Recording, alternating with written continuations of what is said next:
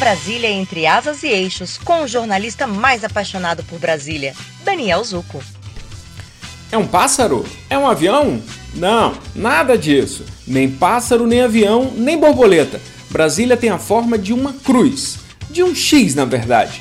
De acordo com o projeto de Lúcio Costa, o formato da cidade lembra um X, ou um voto, ou como ele mesmo diz, uma cruz de quem demarca um lugar.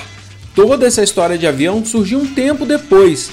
Um dos engenheiros da equipe achou o formato bacana e passou a chamar o que seria Zona Sul e Zona Norte de Asa Sul e Asa Norte.